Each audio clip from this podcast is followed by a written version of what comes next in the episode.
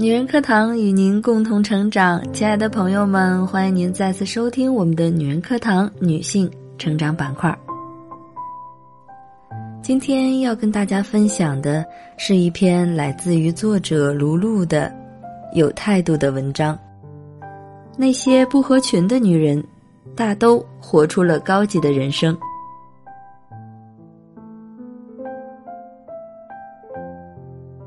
清明节，我们和另外两家朋友一起去了青岛。他们今年都要离开中国了，一家回法国，另一家要去卡萨布兰卡。散了之后再聚在一起，那就难了。我们决定一起来一场旅行，制造一些可以共同回忆的人生。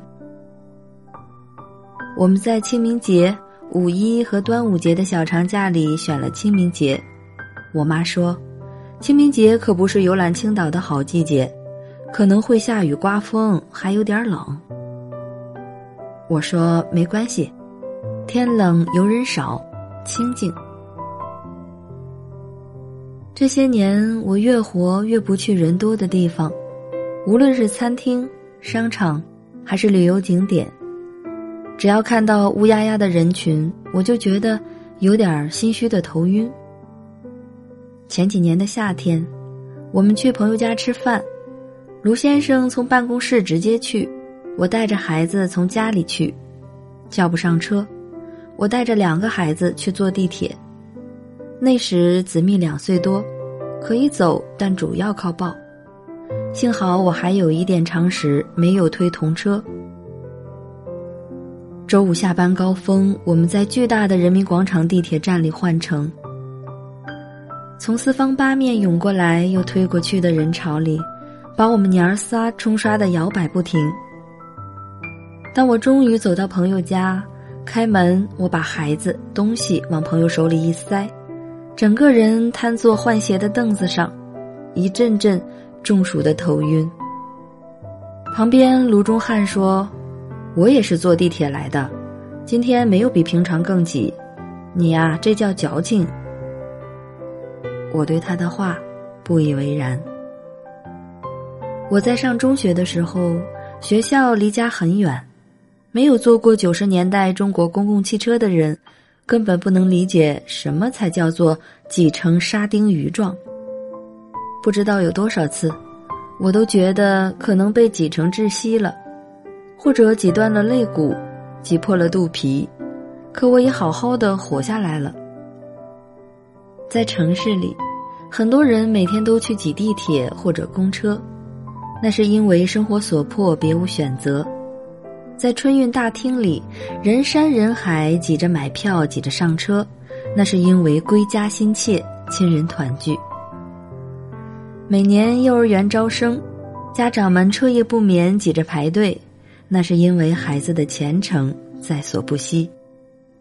每天，我们都要面临很多不得不去应挤的人生环节，只能调整心态，抱着完成任务的目的，视死如归的完成。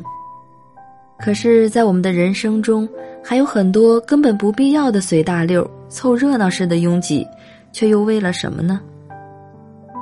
有一次下午四点多，我们走过南京东路口，看到一个长长几十米的队伍。用肉眼可见的速度不停的加长。从众是人性中最基本的分子，路人看到这种情景都纷纷驻步，凑过去打听究竟。原来是有间餐厅做活动，吃饭可以免费送一道荤菜。有酒店人员在维系队伍，态度生硬的呵斥路人：“你们要吃就去后面排队，不吃别站在这里扰乱秩序。”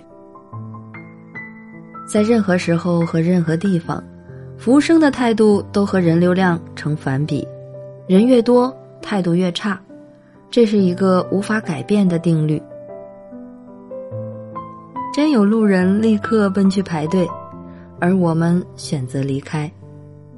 卢先生不懂中文，一直在问：“这家餐厅是在上海特别有名吗？是送什么菜啊？别的地方吃不到吗？”是特别贵的，例如龙虾吗？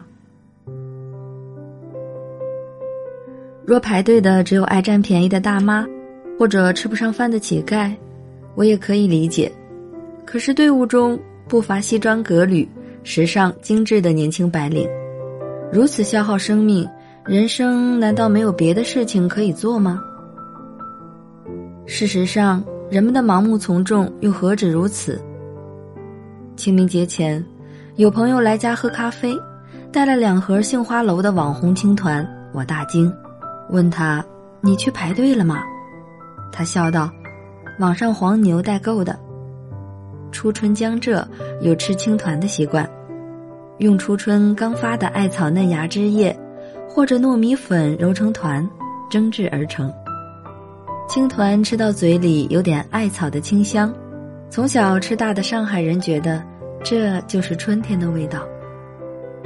对于来自北方的我而言。”春天的味道，应该是香椿芽，艾草有点略苦发涩。杏花楼的青团大约是一六年爆红的，那时候每天要排队七八个小时，朋友圈里全是买到青团的胜利。今年已经大不如前，仅仅排队两三个小时就可以买到了。可是排队八个小时。就算排队三个小时，为了买一个青团，这到底是什么初衷与心态？在我看来，这根本是对于自己人生和智慧的一种玷污。人生中八小时的价值，远远高于几个青团啊，也高于爆红的冰激凌、奶茶、乳酪蛋糕、饼干，某款限量款的包包、鞋子，爆红的餐厅或者什么旅游景点。的确。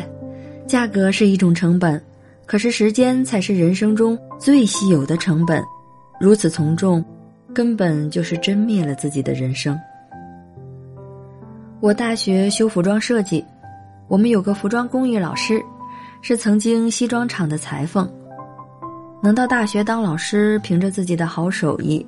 他说了一句不是书本上的土话：“人眼随鞋。”一个时尚刚刚出炉的时候，在大多数人眼中都是丑的，可是随着流行的推进，看得多了，人们就觉得没有那么丑，看起来还不错，真的很流行，原来特别适合我，等等一系列的心理过程。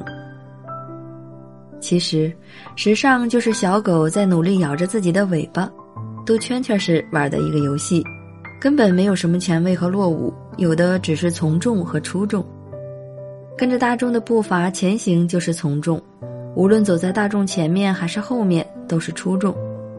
我向来对那些先锋前卫艺术流派没有什么特别的敬畏和佩服，因为前卫根本是相对的，要根据我们自定义的支点来决定。这个道理也适合于这几年一直在被爆炒的另一个概念——小众。有一次。我和某电商平台开会讨论合作，对方给到产品名册都是些没有听说、没有背书，可价格比奢侈品略低、比大众品牌高出许多的小众。我很坦白的说，我很喜欢也尊重小众，但是我不能接受把小众作为一个炒作的卖点。对于这种从天而降、定价大大高于品质的小众，对不起，我没有信心。对方电商总监说：“这款英国小众就是他们对自己的品牌有态度、有要求，所以才在几十年里如一日的刻意保持低调小众。”我说：“那为什么改变了想法，想要变成大众呢？”他说：“卢老师，你可能还不了解，他们并不想变成大众，他们只是想让更多人知道自己的品牌。”在我变老之前，我曾经有过愤青的倾向。现在我努力变得平和，但是常常露出尾巴。一下子没忍住，我打断了他的话：“小众就是还没有被大众知晓和接受。如果大家都知道了，那不就是大众吗？一个真正想保持小众的品牌，是不会去想办法找到中国供应商，拼命扩大市场份额的。”事实上，在商业社会中，再有格调、再贵族、再有情操的小众品牌，摔一个亿到桌子上，他也会欢天喜地把钱收起来，把品牌做成具有大众效应、商业化的小众。渐渐渐渐，我不再去人多的地方，不再吃网红的东西，不去看一定必去的风景，不买那些限量级的款式。我还有过提着野餐篮到了公园门口。又打道回府，把野餐布铺在客厅的经历。我努力后退，与人群反向而行，找个灯火阑珊的地方，独自冷清。渐渐渐渐，我宁愿吃贵一点的餐厅，只为了吃饭的时候比较安静。我宁愿错过一年一度的钱塘海潮。或者樱花美景，只为了浮生半日不被挤成肉饼。我宁愿穿着几十年穿惯了的衣服，不管是前卫还是落伍。我宁愿被别人看成孤陋寡闻、与世隔绝，只是为了不争先恐后赶超流行。其实，在社会中，高级的最基本特征，从来都不是让人心惊肉跳的昂贵。惨不忍睹的流行，亦或者人人都趋之若鹜的蜂拥。高级的人生从来都是对于空间的占有和资源的富裕。再好的东西在人群中你推我搡，失去了高级的美丽。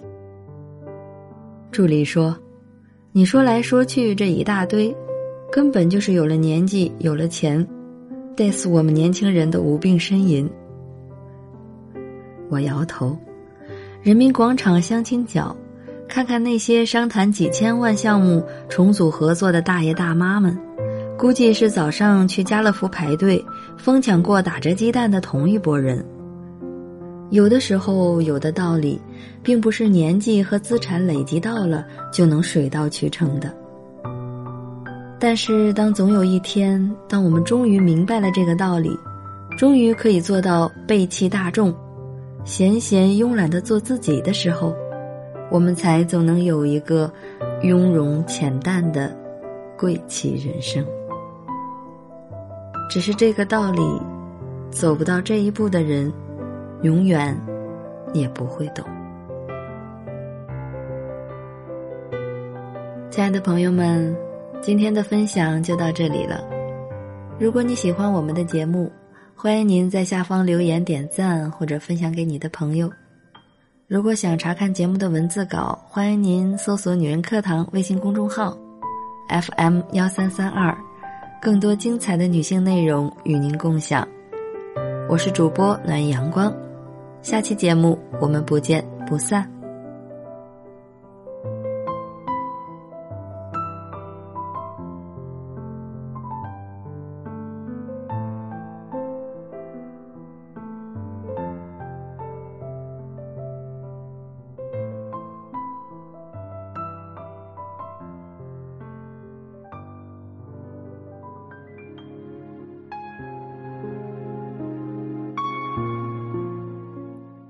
亲爱的姐妹们，我有一个梦想，就是通过女人课堂帮助千万女性学习和成长，从而也让姐妹们身后的千万个家庭获得幸福。个人的力量有限，所以我真的需要你的帮助，动手分享，让我们一起来帮助更多姐妹早日摆脱现实中的无助、困惑和迷茫，早日与我们一起学习成长。非常感谢，亲爱的，谢谢你的支持。